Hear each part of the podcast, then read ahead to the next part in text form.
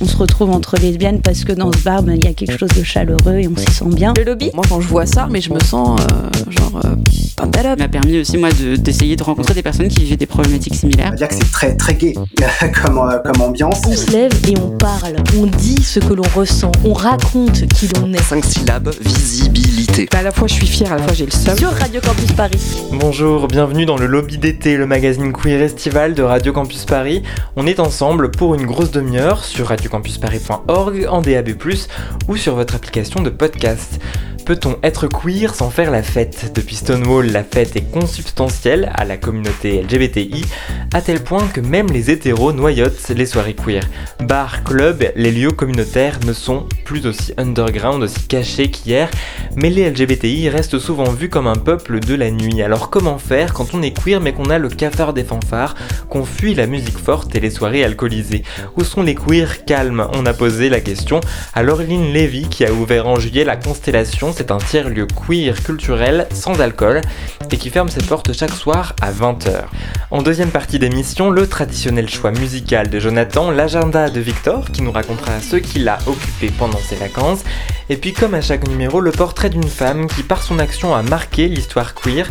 Alexandra vous propose aujourd'hui de vous replonger dans l'histoire de l'avocate féministe Gisèle Halimi, décédée au cours de l'été. Mais avant tout ça, on va revenir sur l'actualité queer du mois d'août, le lobby d'été épisode 5, ça commence maintenant. Le lobby? Radio Campus Paris.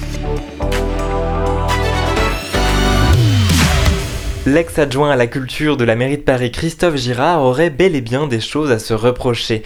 Dans les colonnes du New York Times, un homme de 46 ans a affirmé avoir été victime d'attouchement de la part de Girard alors qu'il était âgé de 16 ans. Employé comme domestique par Girard, ce dernier aurait profité de l'ascendant qu'il avait sur le jeune homme pour abuser de lui à une vingtaine de reprises pendant de nombreuses années. Le parquet de Paris a ouvert une enquête pour viol. L'élu a quant à lui annoncé qu'il se mettait en retrait mais ne démissionne pas, une décision que pourrait expliquer sa rémunération de plus de 4000 euros en tant qu'élu du 18e arrondissement de Paris.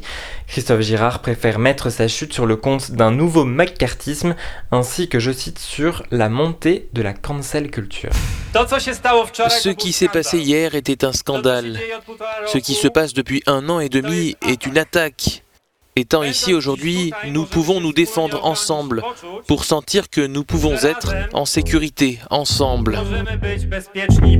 Le lobby sur Radio Campus Paris. C'était il y a un mois la colère de la communauté LGBTI polonaise suite à l'incarcération d'une militante accusée d'avoir endommagé la camionnette d'une association pro-vie, une camionnette affichant des propos homophobes. Ordre a été donné par la police de la détenir pendant deux mois. Ces dernières semaines, le premier ministre ultra-conservateur Andrzej Duda a relancé son offensive LGBT-phobe portée par sa victoire aux dernières élections présidentielles. Mais la répression qui s'exerce en Pologne n'a pour une fois pas laissé l'Union européenne indifférente le commissaire aux droits de l'homme du Conseil de l'Europe a appelé sur Twitter à la libération de la militante. Et quelques jours plus tôt, l'UE avait décidé de couper les subventions de plusieurs zones dites libres de l'idéologie LGBT. De son côté, l'église polonaise s'est dite favorable à l'ouverture de cliniques visant à aider les homosexuels à devenir hétéros.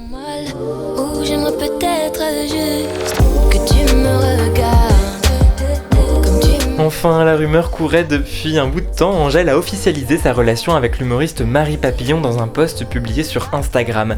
Le couple avait déjà été photographié à son insu par un magazine People français. Angèle termine donc joliment son année 2019-2020, fièrement entamée par Tu me regardes qu'on entend actuellement, une chanson extraite de son album Brawl où elle chantait Je jouais avec le roi, la reine a pris mon cœur. Les échecs me font peur, je jouais avec le roi, la reine a pris mon cœur. Voilà pour l'actualité queer du mois d'août. Peut-on être queer sans faire la fête? On va poser la question dans un instant à Laureline Lévy qui a donc créé le tiers-lieu queer sans alcool. La Constellation, c'est dans le deuxième arrondissement de Paris. Mais avant de la retrouver, je vous propose d'écouter la voix d'un auditeur. Je m'appelle Amaury, j'ai 18 ans, je suis à genre euh, et sinon je suis atteint du trouble borderline et de phobie sociale de performance. Le milieu festif queer, euh, quand j'ai découvert que j'étais LGBT, c'était vraiment quelque chose qui me faisait très envie parce que euh, quand j'allais euh, discuter avec des gens dans mon centre LGBT, bah, je trouvais que tout le monde avait l'air super content de faire des soirées, de faire plein de trucs et tout, et tout le monde avait l'air de vraiment s'amuser. Du coup, j'ai très souvent eu envie d'y aller. Pareil, la Pride, on, quand on voit ça de loin, on a l'impression que tout le monde est content, que tout le monde rit, que tout le monde s'amuse. C'était vraiment quelque chose qui me faisait rêver. Du coup, j'ai absolument voulu essayer d'aller à des fêtes comme ça avec des personnes LGBT ou d'aller à la Pride. Pour moi, du coup, le premier truc festif que j'ai fait, c'était aller à la Pride. Et euh, c'était un truc de malade pour moi, j'étais trop contente d'avoir réussi à me décider à y aller. C'était quelque chose de très fort pour moi, j'avais très envie euh, d'y aller. Vu que pour moi c'est très difficile d'aller dans des foules euh, et que souvent je suis mal avec les gens que je connais pas, c'était vraiment un effort de ouf d'aller à un truc pareil. Et vu qu'il y avait de la musique, des gens qui dansaient, qui s'amusaient, etc et ben je me disais tiens euh, si j'arrive à, si j'arrive à y aller et à m'y sentir bien mes amis vont être tellement fiers de moi quand ils vont voir ça. Moi qui arrive pas à parler devant trois personnes dans ma classe c'est quand même un truc de malade. La, la première heure j'étais super heureux parce que je me sentais vraiment dans un groupe et puis j'étais vraiment en train de m'amuser. Il y avait plein de gens qui dansaient qui rigolaient on marchait ensemble on discutait c'était cool à chaque fois que je croisais quelqu'un et que je commençais à lui parler ou autre, et bah on me demandait mes pronoms, on me demandait comment j'étais, qui j'étais, etc. Ça m'était jamais arrivé que quelqu'un vienne subitement me dire Hey salut, euh, c'est quoi tes pronoms? Parce que je sais pas trop ce que t'es.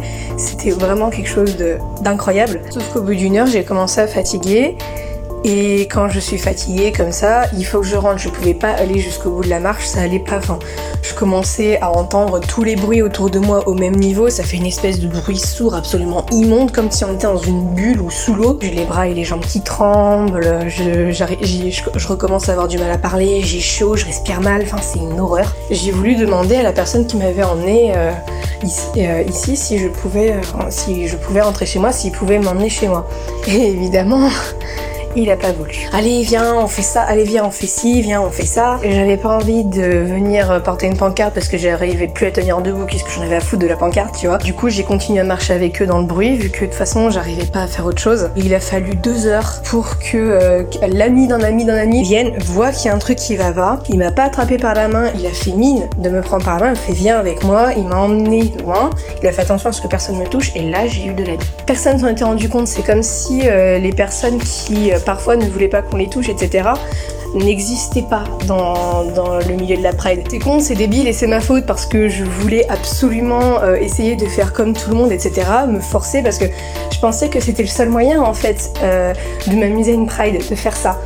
Et en fait, euh, bah ça m'a fait mal et maintenant j'ai peur des prides. À chaque fois qu'on me dit c'est le week-end de la pride, je fais non mais je vais chez ma grand-mère ce jour-là, je suis pas là. Moi j'ai l'impression que j'ai pas le droit de m'amuser. J'ai l'impression que, je suis obligée de m'amuser avec des gens qui sont beaucoup plus jeunes que moi. Ou alors avec mes parents qui font juste euh, boire un verre de vin autour d'une table. J'ai l'impression que je peux pas, que j'ai pas le droit de m'amuser avec les gens de mon âge parce que je suis un peu différent.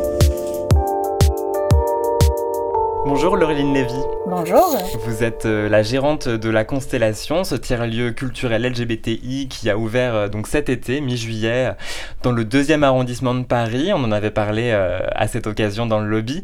Alors la Constellation, pour aller vite, hein, c'est donc un tiers-lieu avec une vraie visée militante, hein, il faut le dire, on va pouvoir en reparler.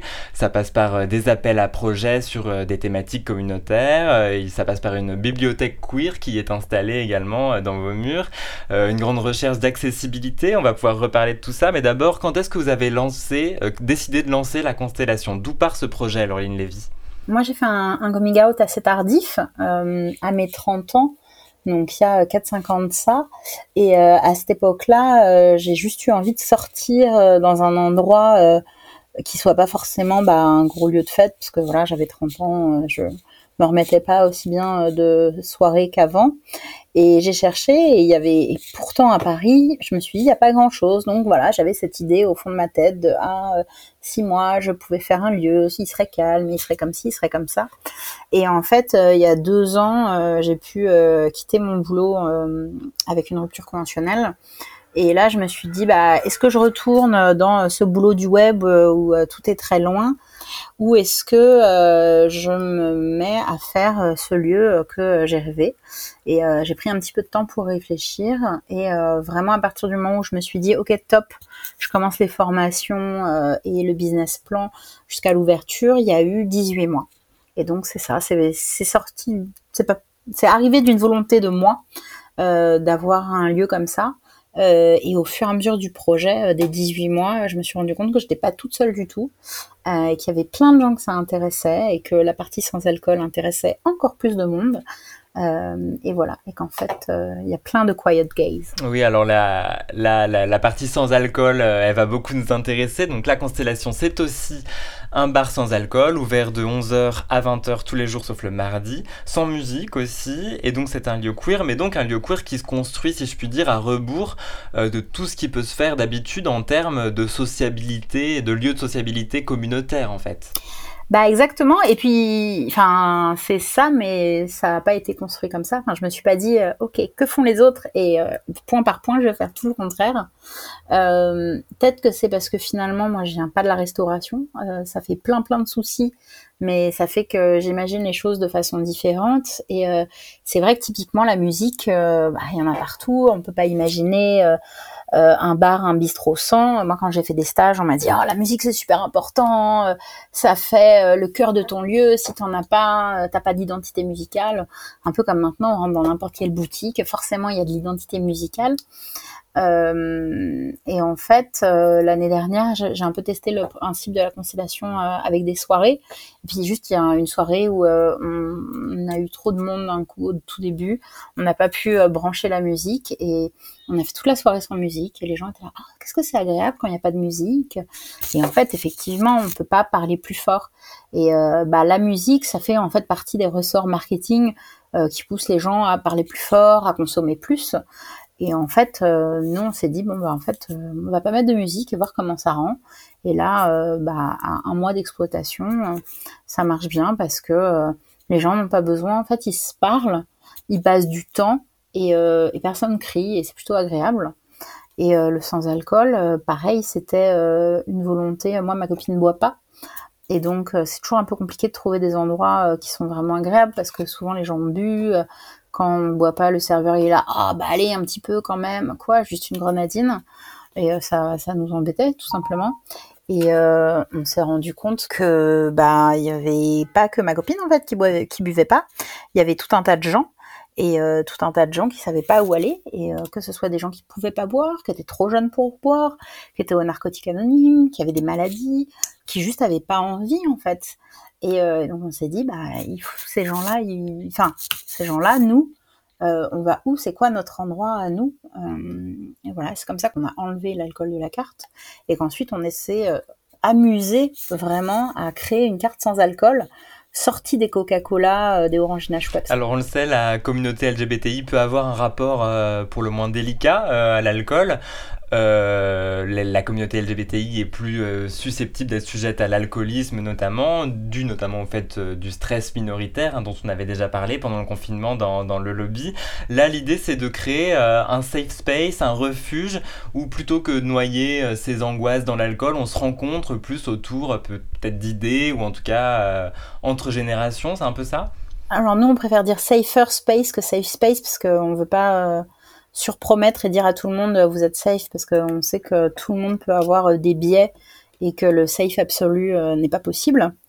Euh, mais effectivement, nous on dit bah on est un lieu où globalement vous pourrez être qui vous voulez, vous n'allez pas être regardé de haut comme dans un salon de thé plus classique ou un coffee shop plus classique. Aussi, on sait qu'on a une communauté qui souvent est précaire, donc on a des prix qui sont les prix justes par rapport à ce qu'on propose. Euh, et on a essayé d'avoir un peu des prix pour toutes les bourses. Et effectivement, on voit que les gens qui viennent là, et c'est pour ça que pour l'instant, on n'ouvre pas après 20 heures, euh, parce qu'après 20 heures, on peut avoir envie d'autre chose. Mais jusqu'à 20 heures, en fait, on a des groupes de personnes qui viennent parler, euh, qui viennent refaire le monde. Et, et en fait, on n'a pas besoin d'alcool pour refaire le monde, il suffit d'avoir des idées. Another reason I struggled to identify as gay was the Sydney Gay and Lesbian Mardi Gras. Precisely that. The, the, the, Mardi Gras was my first introduction to my people.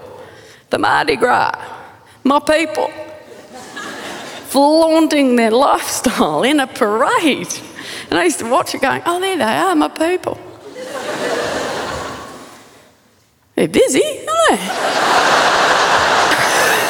I used to sit there and watch it and go, where, where do the quiet gays go? Where where are the quiet gays supposed to go? I still do.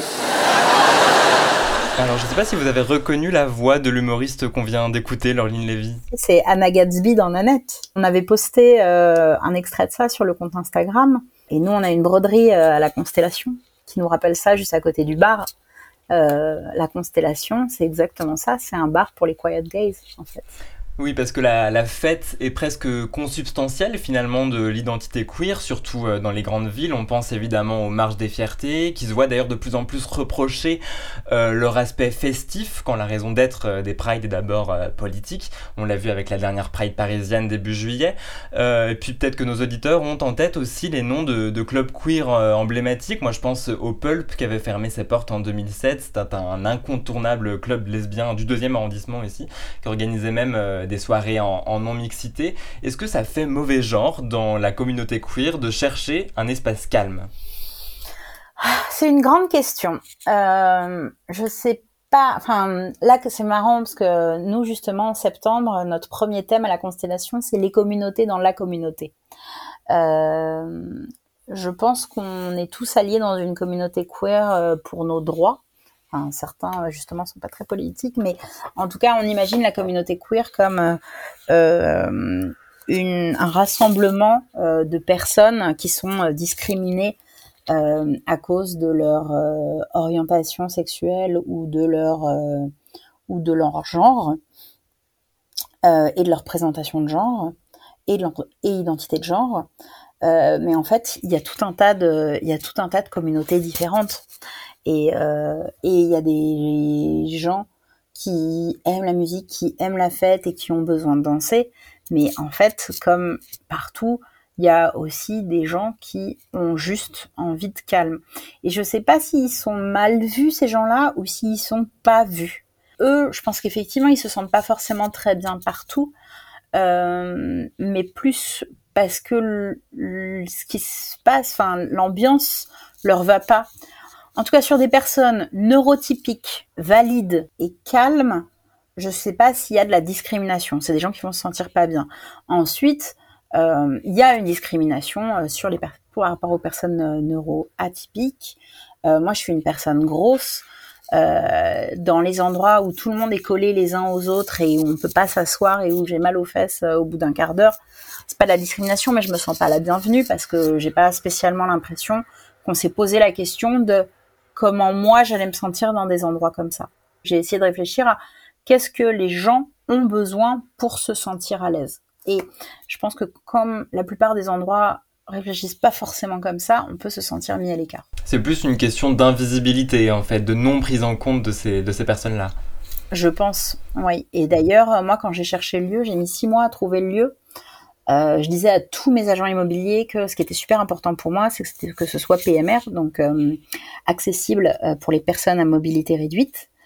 Et il y a plein de lieux que j'ai pas pris parce que il y avait des portes trop petites, il y avait trois marches au mauvais endroit. Et les agents immobiliers me disaient mais c'est n'importe quoi. de toute façon, il oh, y a des personnes en fauteuil, il y en a pas. Et puis quoi, vous en avez une fois de temps en temps, c'est pas grave, vous leur direz de pas rentrer. Ah bah, en fait, euh, non, c'est un lieu pour tous et toutes. Euh, je peux pas commencer par dire c'est un lieu pour tous et toutes, sauf. Alors ensuite, on n'est pas parfait hein, parce qu'on a quand même des marches à l'entrée, on a un bouton d'appel pour la rampe. Donc déjà, les personnes en fauteuil peuvent pas rentrer sans avoir euh, besoin de forcément demander de l'aide, ce qui est pas euh, agréable pour eux et elles et le. Mais euh, voilà, on, essaye de faire ça et effectivement de prendre en compte euh, les choses et les gens. Ce qui est assez intéressant dans la constellation, c'est que j'ai l'impression que vous, vous montrez aussi qu'il y a moyen de vivre son homosexualité, sa transidentité, sa queerness autrement que dans des lieux festifs qui, qui, font partie aussi d'un héritage hein, de, de, de l'histoire LGBT, je pense à, à, Stonewall, etc. Et vivre sa queerness autrement, c'est aussi vivre par exemple avec de l'autisme, de l'anxiété, une mobilité réduite, euh, et donc de nombreuses discriminations auxquelles beaucoup de lieux queer ne répondent pas forcément, en fait, Laureline Lévy, c'est ça que vous nous dites? Exactement, exactement. Et, euh, et pour le coup, euh, je veux pas du tout taper sur les autres lieux de Paris, enfin parce qu'à un moment je me rends compte que je dis ah nous c'est vachement bien et les autres c'est pas bien. Euh, je pense qu'en fait juste on a besoin de plus de lieux parce qu'on est nombreux et que les lieux communautaires c'est important. Euh, et je pense qu'on aurait aussi besoin de plus de lieux de fête, plus grands. Et pas forcément phagocyté par des personnes hétéros. Je pense à la à cette grande soirée mythique qui est la Wet For Me où aujourd'hui la Wet For Me de plus en plus on entend parler de videurs qui embêtent des personnes trans, de mecs hétéros relous qui regardent les meufs en train de danser. Donc des lieux de fête, il en faut aussi, mais des lieux calmes, euh, il en faut aussi. il faut de tout en fait, parce qu'on ne peut pas être légué à euh, ah bah euh, les personnes queer, elles aiment juste boire et écouter de la musique, et il y a que la et la culture queer, ce n'est que la fête en fait. La culture queer, c'est plein, plein, plein de choses. C'est plein de livres, c'est beaucoup d'artistes, c'est, enfin voilà, il y a beaucoup de choses à, à partager. Alors on écoutait Anna Gatsby tout à l'heure qui d'ailleurs elle-même finalement euh, détonne dans cette fameuse euh, culture queer euh, dont on parle et si elle est aussi liée à la constellation aussi si je puis dire c'est qu'elle a plus ou moins inspiré le concept des soirées calmes que vous avez qui est né à Brooklyn et que vous avez vous-même importé en France. Est-ce que vous pourriez nous dire quelques mots à ce sujet? Tout à fait, tout à fait. Bah, moi au moment où je recherchais un lieu et où je me renseignais sur sur euh, donc le mouvement de sober queers euh, qui est de plus en plus aux États-Unis. Euh, j'ai entendu parler de ces soirées calmes et je me suis dit mais en fait c'est la constellation en petit. et donc j'ai contacté Queerette pour tester ce concept de est-ce qu'il y en a des quiet gays en France et à Paris? J'ai commencé à organiser ça donc à Maria Canal, pardon, qui est aussi un tiers-lieu du 19e arrondissement. Euh, et, euh, on a fait trois soirées l'année dernière. la première, on était six. Euh, et la troisième, on était 25. On a dû refuser du monde. Et, euh, et c'était chouette en fait. C'était des endroits où donc en général les gens se connaissaient pas forcément. Ils venaient plutôt seuls qu'en groupe. Et en fait, on avait différentes tables avec dessus des cartes, des cartes de conversation en fait, avec des questions. Et une personne retournait une question et toutes les personnes à la table répondaient, ce qui permettait un peu d'apprendre à se connaître, de commencer à échanger. Euh, parce que tout le truc de queerette, qui vient de la contraction de queer et introverte, euh, c'est de se dire bah, les personnes introverties pour elles c'est pas forcément euh, ultra simple de d'arriver dans une pièce où on connaît personne de se lancer euh, dans un monologue et donc les cartes de conversation aidaient à ça en plus de une lumière tamisée un endroit sans alcool euh, un endroit avec très très peu de musique ou de la musique calme. Let's have a kiki. I wanna have a kiki. Lock the doors. Let's have a kiki. I'm gonna let you have kiki. I wanna have a kiki. Dive, turn, work. Let's have a kiki.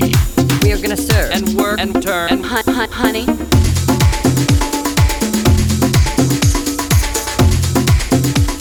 Vous écoutez le lobby d'été sur radiocampus.org, en DAB+, ou sur vos applications de podcast. On écoutait Let's Have a Kiki des Caesar Sisters. Et on est avec vous, euh, Laureline Lévy, gérante donc euh, de La Constellation, tiers-lieu culturel queer dans le deuxième arrondissement de Paris. On parlait des clubs et des bars queer euh, tout à l'heure, de la fête.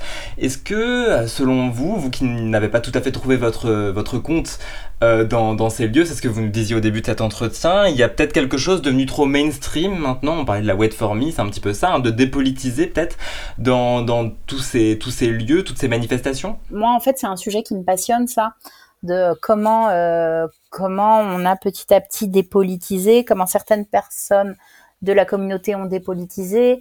Est-ce que c'est euh, des conséquences euh, des ravages du sida où on s'est dit on a assez donné maintenant que ça va mieux, on fait la fête ou est-ce que c'est des personnes qui qui voient pas les, les soucis et discriminations des autres? Euh, en tout cas, euh, il y a effectivement une dépolitisation et puis il y a une, une vague qui dit, enfin, c'est un peu les, les deux choses qui s'opposent dans la communauté. C'est pour ça que pour moi on peut pas parler d'une seule communauté. C'est les gens qui faut qui disent, bah euh, maintenant qu'on est reconnu et plus discriminé, il faut avoir une vie tranquille et faire comme les hétéros et oh c'est pas la peine de se montrer euh, tout nu tout le temps. Euh, je quote hein, ici, c'est pas ce que je pense. Euh, et les personnes qui disent non mais attendez, on n'a pas les mêmes droits, on peut pas faire des enfants partout, on peut pas disposer de nos corps. Enfin, c'est on n'a pas atteint ça quoi. Et, et donc c'est vrai que la fête, c'est je pense que finalement tout le monde aime et a besoin de fêtes d'une certaine façon, mais on peut aussi faire la fête et rester politique en fait. Mhm. Parce que c'est vrai que vous, à rebours de, de ces choix assez consensuels de certains mouvements politiques et militants, euh, et ben vous visez en fait une clientèle, euh, j'ai l'impression déjà très militante. En tout cas, c'est ce que je conclus de ce que je vois du compte Instagram et du compte Twitter de la Constellation, dont vous trouverez les références sur le site de radiocampus.paris.org. Euh, vous, vous allez chercher aussi des, des, des, des gens qui sont très au fait des combats queer, des combats féministes, antiracistes actuels. Hmm, moi, je pars du fait que nos existences sont politiques euh, parce que euh, on n'a pas les mêmes droits, tout simplement. Euh, et que tant qu'on n'aura pas tous les mêmes droits, moi, je suis aussi militante contre la grossophobie. et tant que je continuerai à avoir peur de pas pouvoir rentrer dans un dans une machine IRM, on n'aura pas les mêmes droits. Euh, à partir de là, forcément, euh, ça me rend euh, très, comment dire, au, diapason, à l'écoute de toutes sortes d'autres discriminations. et je ne sais pas si je vise une clientèle politique, parce que finalement, il y a des gens qui viennent parler de politique à la constellation, mais c'est même pas une majorité. Nous, notre clientèle, c'est vraiment euh, n'importe quelle personne en fait qui a besoin, qui a envie de calme. Par contre, ce qu'on dit, c'est que nous, on est un lieu politique et donc dans notre lieu, enfin, les valeurs du lieu. Euh, pour moi, c'était important de donner des valeurs au lieu. Euh, et les valeurs de lieu, du lieu, c'est des valeurs politiques. donner la parole aux gens qui n'ont pas la parole, donner de la visibilité aux gens qui n'ont pas de la visibilité, c'est une démarche politique. Mais ensuite, je ne sais pas si c'est forcément la clientèle qu'on vise. En tout cas, nous, on dit aux gens qui ne sont pas politisés, écoutez, si vous êtes abolitionniste euh, et pas politisé, bah, peut-être qu'il y a des choses à la constellation qui vont vous déranger. Parce que nous, on ne va pas euh, fermer notre bouche euh, juste parce qu'on est dans un monde capitaliste et qu'il faut vendre des kombucha. Eh ben, c'est une excellente conclusion, ça. Merci beaucoup, Laureline Lévy, d'être passée dans le lobby d'été de Radio Campus Paris. La Constellation, c'est donc ouvert tous les jours, sauf le mardi, de 11h à 20h. C'est situé 13 rue du Sou, dans le deuxième arrondissement de Paris. Une adresse que vous retrouverez euh, sur notre site radiocampusparis.org à la page de l'émission. Merci beaucoup, Laureline Lévy. Bonne journée. Merci beaucoup. Bonne journée.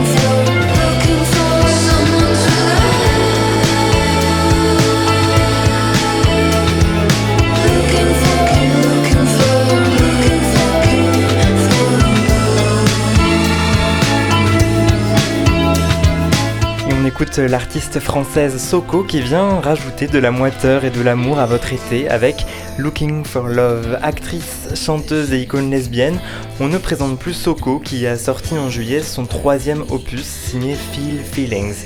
Ça sent bon les couchers de soleil de Californie, les joints au bord de la piscine et les dépressions façon filmographie de Sofia Coppola. De quoi agrémenter cette saison estivale post-confinement en bonne et due forme. Looking for Love, Soko dans le lobby de Radio Campus Paris, c'est le choix musical de Jonathan.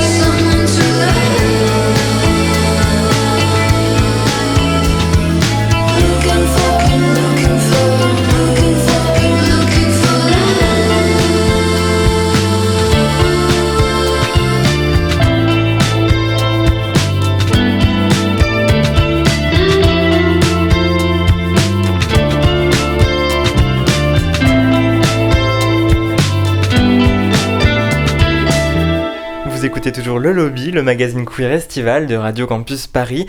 Et dans la deuxième partie de cette émission, on vous propose de plonger dans la vie d'une personnalité qui a marqué le militantisme LGBTI. Aujourd'hui, troisième épisode de la série d'été avec Gisèle Halimi, un épisode signé Alexandra.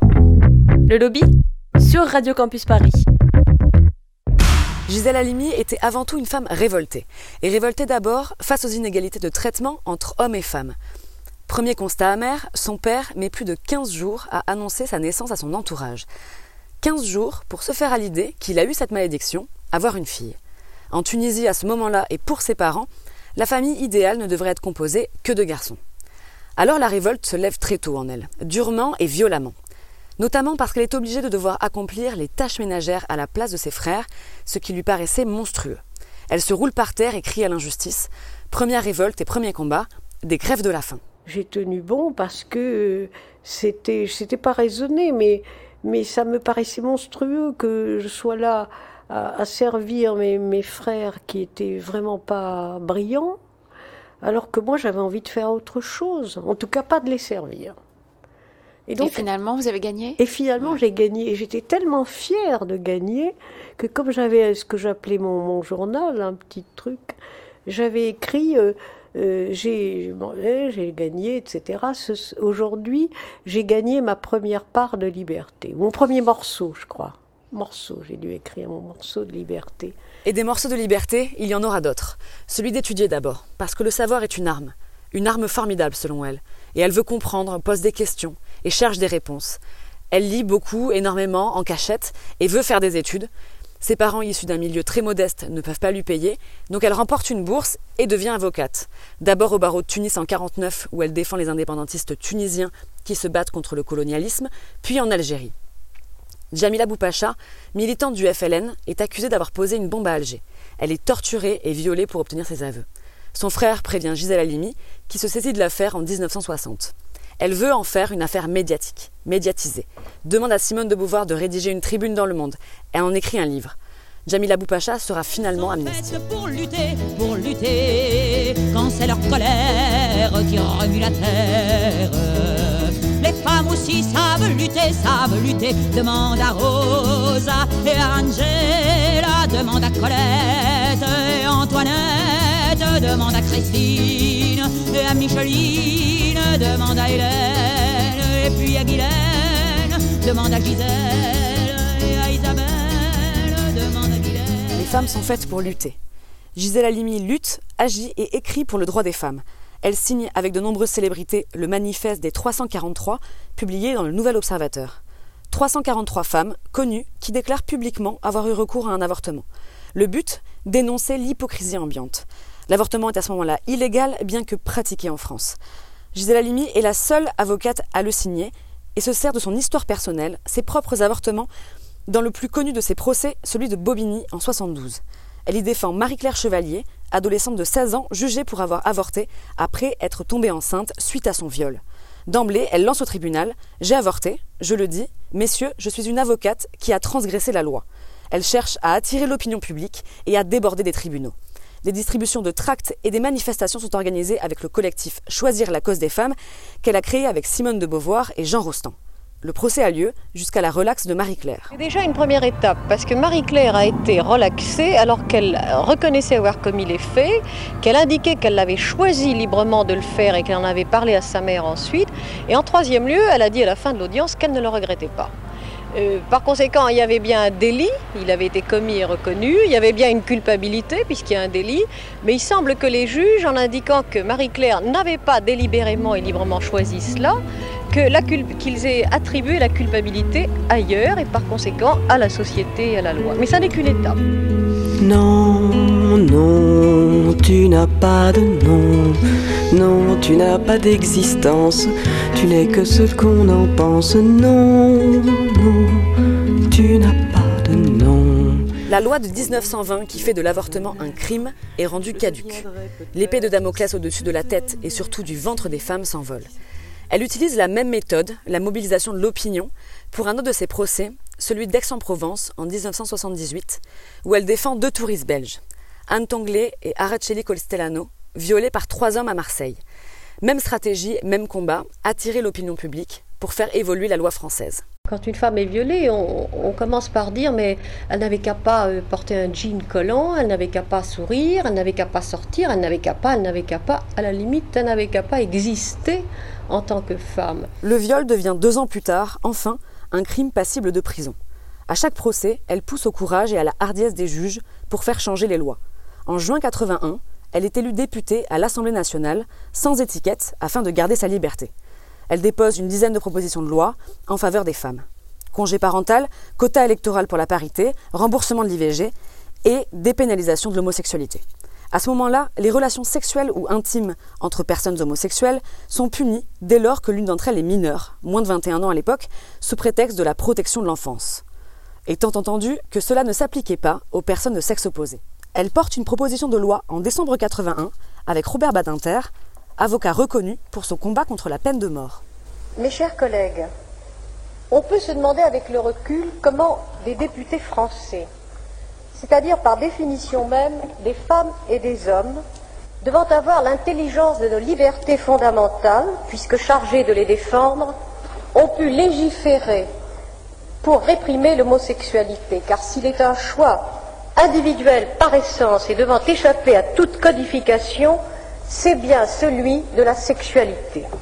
Il ne peut pas y avoir de morale sexuelle de tous qui s'impose à la morale sexuelle de chacun. La loi est votée à une très large majorité, et des combats, il y en aura bien d'autres. Elle maintient ses prises de position jusqu'à son dernier souffle. Une série d'entretiens avec la journaliste Annie Cogent vient d'être publiée deux semaines après son décès. Le titre de ce livre, Une farouche liberté, sonne comme un appel posthume à la relève et surtout à la révolte. Elle appelle au courage, à l'endurance et à la résilience pour ces combats qui, nous le savons, ne sont pas terminés, avec des droits qui ne sont jamais définitivement acquis. Le dernier chapitre du livre est une injonction aux jeunes femmes d'aujourd'hui. Je cite J'attends qu'elles fassent la révolution. Soyez égoïstes, devenez prioritaires. Gisèle Halimi, l'avocate féministe qui ne s'est jamais résignée, la lutte continue. nos entraves, debout, debout, debout. Portrait de Gisèle Halimi qui était signé Alexandra. Merci beaucoup à elle. Le lobby c'est presque fini. On a juste le temps de retrouver Victor pour son agenda de la semaine. Alors moi j'ai passé mon mois d'août loin de l'animation et de la ville, donc mes conseils ne seront pas des nouveautés de première fraîcheur, mais plutôt des coups de cœur que je voulais partager avec vous. On commence avec un conseil littéraire. Si vous n'avez jamais lu, penchez-vous sur les bouquins de Tristan Garcia. Vous avez peut-être déjà entendu parler de La meilleure part des hommes, qu'il a publié à 27 ans. Dans ce livre, euh, deux hommes qui étaient amis se retrouvaient à avoir leur désaccord euh, s'accroître sur fond d'épidémie du sida dans les années 90, aussi bien sur leur rapport à la prévention, aux médias ou à la lutte. Ces deux personnages fictifs étaient en réalité inspirés de Guillaume Dustan et de Didier Lestrade. Et en parallèle, on suivait la droitisation d'un philosophe au départ ancré à gauche, qui était un parangon de Finkielkraut.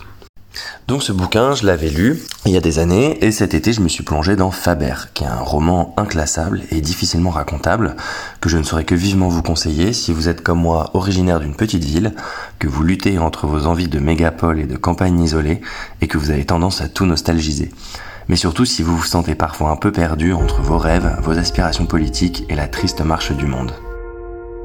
He tied my hands. He said if I screamed, he'd kill me. No signs of forced entry. Doors and windows were locked. No DNA. Not a single neighbor saw or heard a thing. If the truth is inconvenient, they don't believe it. Comme chacun sait, les luttes queer ne vont pas sans les luttes féministes. Alors côté série, c'est Unbelievable qui a été mon gros coup de cœur de l'été. Nous y partageons la détresse d'une jeune fille de Washington, hébergée par une institution, qui subit un viol dans son propre appartement. La pression de la police et de ses proches va l'amener à se contredire, et les vexations et maltraitances se superposeront les unes aux autres.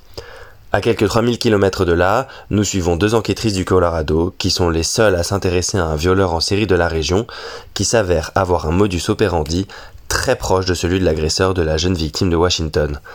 La série est souvent difficile, mais l'intrigue, les dialogues, le propos politique et le cast, qui remplit dix fois le test de Bechdel, en font un polar de haute facture qui se dévore.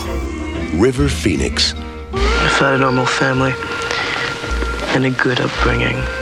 then I would have been a well adjusted person. Well, you know, normal, like like a mom and a dad and a dog. So you didn't have a normal dog? Keanu Reeves. When I turn 21, I don't want any more of this life. From the director of Drugstore Cowboy. This road will never end. My Own Private Idaho. Enfin, j'ai profité de la moiteur de l'été pour regarder My Own Private Idaho, un grand classique du cinéma queer des années 90, réalisé par Gus Van Sant avec Kenny Reeves et le regretté River Phoenix. My Own Private Idaho, c'est une histoire d'amour et d'amitié bouleversante entre Mike et Scott, deux jeunes prostituées de Portland. Mike est narcoleptique et pauvre, alors que Scott est le fils du maire de la ville et ne se prostitue que pour emmerder son père. Mike est amoureux de Scott, qui, en dehors du travail, ne couche malheureusement qu'avec des femmes. Filmé par moments comme du théâtre et composé de scènes intimes et de dialogues ciselés, le film semble parfois inspiré de pièces shakespeariennes. Avant de basculer dans le road movie, quand les héros partent à la recherche de la mère de Mike, dans une quête qui les mènera jusqu'en Italie, mais aussi bien sûr dans l'Idaho. La réalisation grandiose de Gus Van Sant nous transporte dans un univers quasi onirique et des paysages splendides. Si vous avez un moment de calme et l'envie de vous laisser emporter dans une fable douce amère pendant 90 minutes, ce film est vraiment fait pour vous. Merci beaucoup Victor, prescription à retrouver sur la page de l'émission et sur nos réseaux sociaux. C'est la fin de cette émission déjà. Merci beaucoup de l'avoir suivi. Si elle vous a plu, pensez à vous abonner à notre podcast sur toutes les applis et à nous suivre sur tous les internets. Le lobby est une émission confectionnée cette semaine par Alexandra, Victor, Jonathan et Colin. Et la mise en onde est assurée par Jonathan Carras. On se retrouve dans deux semaines. Ciao